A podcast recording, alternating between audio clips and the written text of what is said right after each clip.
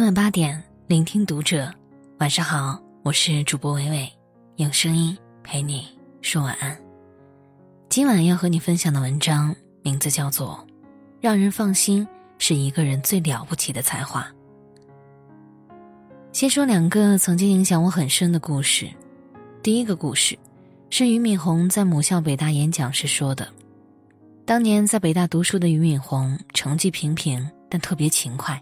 宿舍从来没有排过卫生值日表，但他每天自发打扫卫生，还主动帮同学打水。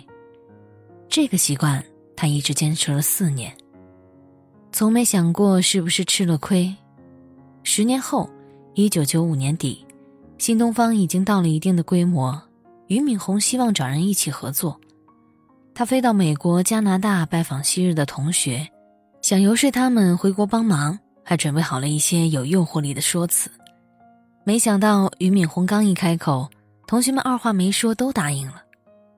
他们坦言：“我们回来是冲着你过去为我们打了四年的水，你这样的人有你饭吃，肯定不会给我们粥喝。”这些同学给俞敏洪带来了资金、人力、经验等许多的帮助，于是才有了新东方今天的样子。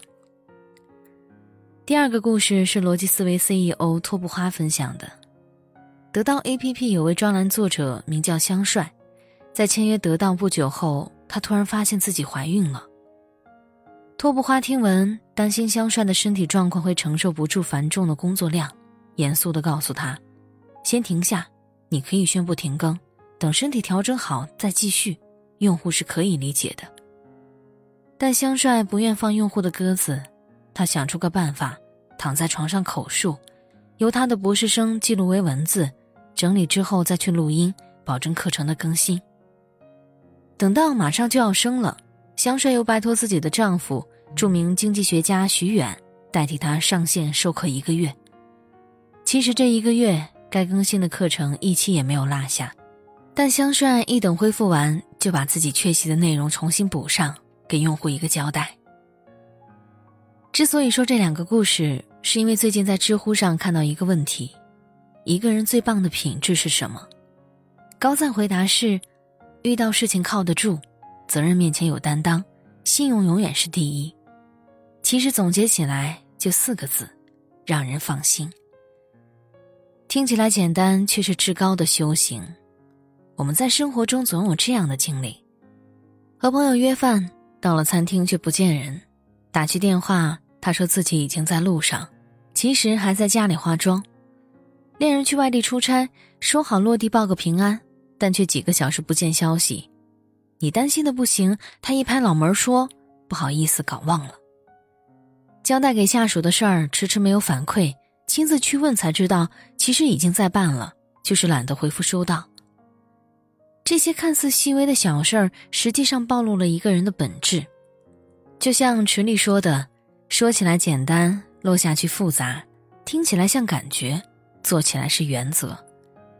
这世上让你有乍见之欢的人不在少数，他们有聪明能干的天赋，有口才莲花的能力，但能让你久处不厌的，一定是一个让你放心的人。这才是一个人最了不起的才华。巴菲特每年都会在大学开座谈会，一次交流中，有位大学生问他：“您认为一个人最重要的品质是什么？”巴菲特没有正面回答这个问题，而是让大家做了一个小游戏，拿出一张纸，思考两个问题。第一个问题是：假如你有一个买进你某位同学百分之十股份的权利，你会选择谁？第二个问题是：假如让你卖出某位同学百分之十的股份，你会选择谁？将这两个问题的答案分别写在纸的左边和右边，然后巴菲特说。买进百分之十的股份，你选择的是那个最聪明的同学吗？不一定，最有钱的同学也不一定。你一定会选择你最认同的那个人，那个诚实踏实、值得托付的人。卖掉百分之十的股份，你选择的是成绩最差的同学吗？不一定，最穷的同学也不一定。你选择的肯定是那个你最讨厌的人，不诚实。爱吃独食儿、耍阴谋诡计、背后说坏话、过河拆桥的人。当你仔细观察这张纸的两边，你会发现，能力强不强并不重要，是否美若天仙也无所谓，成绩好不好根本没人在乎，只有靠谱让人放心，别人才会为你买单。的确，这个时代聪明易见，靠谱难得，太多人用套路敷衍，太少人用真心付出。但其实，你每一次让人放心的表现。都是在人生银行中存下一笔储蓄，待到关键时刻，这就是你最值钱的名片。很多年前，我还是个职场小白的时候，一位前辈跟我说过这样一个故事：有两位年轻人，一个叫约翰，一个叫哈里，同时应聘进一家蔬菜贸易公司。三个月后，约翰直升组长，工资翻倍，哈里还在原地踏步。哈利很是不满，忍不住跑去问老板：“论学历资质，我都比他高，凭什么你只重用他？”老板笑了笑说：“最近公司准备订一批土豆，你去打听看看吧。”半小时后，哈利气喘吁吁的跑回来汇报：“吉农蔬菜批发中心有土豆卖。”老板问：“然后呢？多少钱一斤？有几家供货商在卖？”哈利一愣，又跑出去问。回来说明之后，老板这次又问：“库存有多少？质量怎么样？能给多少折扣？”哈利又懵了，准备再跑去问。老板叫住了他，说：“不用了。其实我刚刚同时派了你们两个人去，你听听约翰的回答吧。”约翰有条不紊地说：“二十公里外的奇农蔬菜批发中心有三家卖土豆的，其中两家是零点九美元一斤，一家是零点八美元一斤。”对比发现，零点八美元的不但便宜，质量还要更好。我跟他们谈了一下，最低零点七美元可以拿到。他们库存有五百吨，有货车可以免费送货。一番对比，高下立现。有些人说起话来一句比一句漂亮，办起事儿来却一个窟窿比一个窟窿大。也有些人看起来平平无奇，却能事事办仔细，件件有着落。吸引人不由自主的靠近。这个世界上的大部分传奇，不过都是普普通通的人将心意化作了行动而已。再多光鲜的履历、高明的手段，也比不过做人有担当、做事有首尾，让人放心，才能得到更多人的认可，创造出属于自己的运气。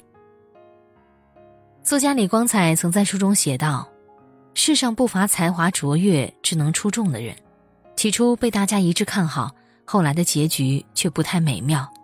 有些人的遭遇还很悲惨。究其原因，他们往往怪时运不济、小人作祟，但究其本质，无非是办事让人不放心。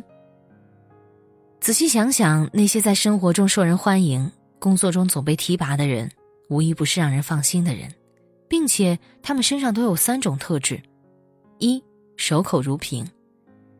贾平凹曾在一位和尚那里习得成就大事的秘诀：心系一处，守口如瓶。真正让人放心的人，都是知而不言的。《欢乐颂》里的安迪有时候有点高冷的不近人情，但所有人遇到问题的时候，第一个想到的都是他。樊胜美把身份证、银行卡都交给安迪保管，曲筱绡在家庭问题中一筹莫展，也是找安迪帮忙。关关喜欢赵医生的秘密，只告诉了安迪一个人。王百川公司破产，也是让安迪为他保守秘密。他们的秘密不管或大或小，在安迪那里都会被画上一个句号。深谙守口如瓶之道的人，让人安心。第二，办事踏实。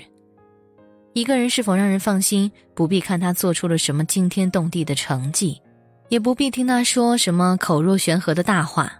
而是扎扎实实的把事情做好就够了。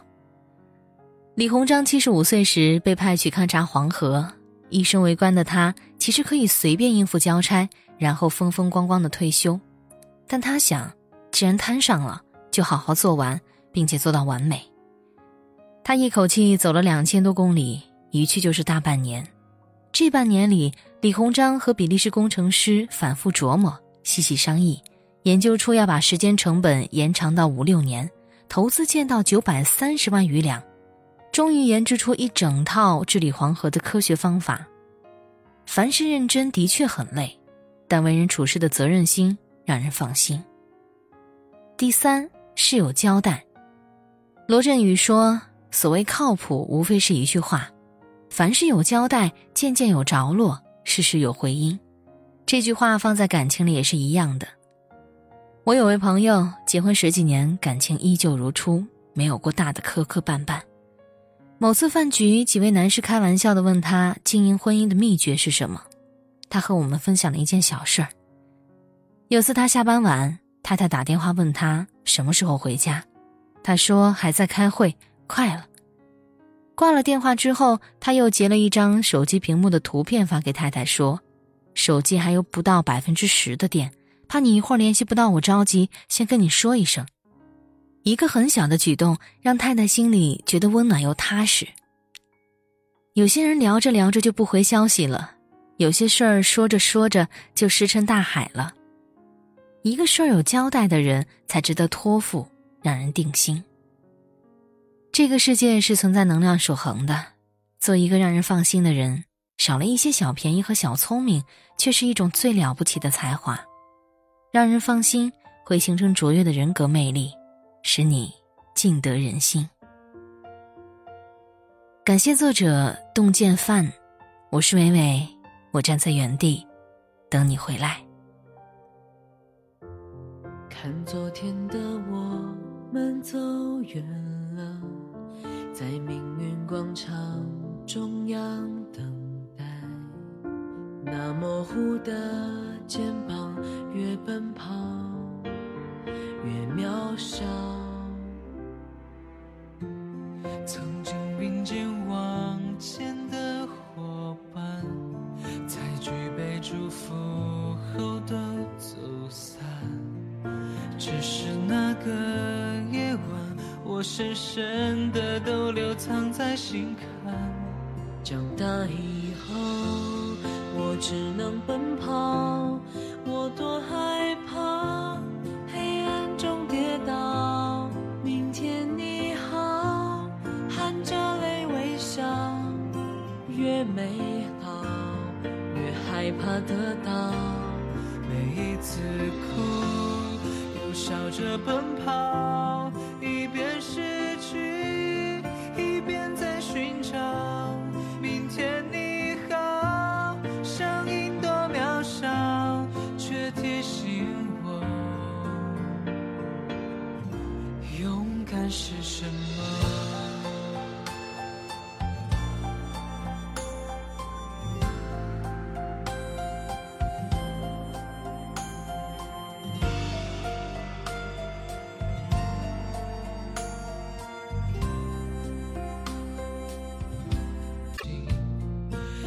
着肩膀哭泣，问自己在哪里？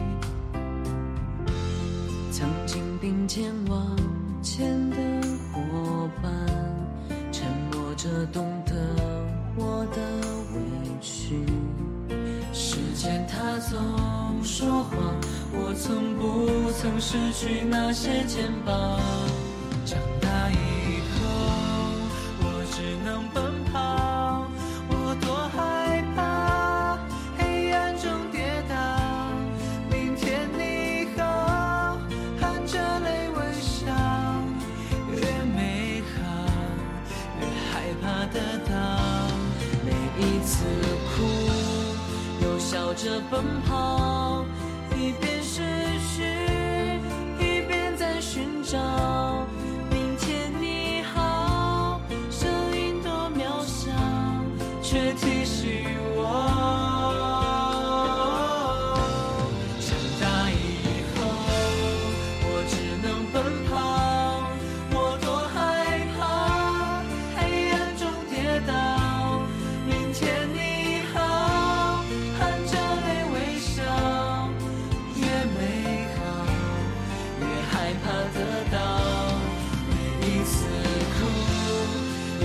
着奔跑，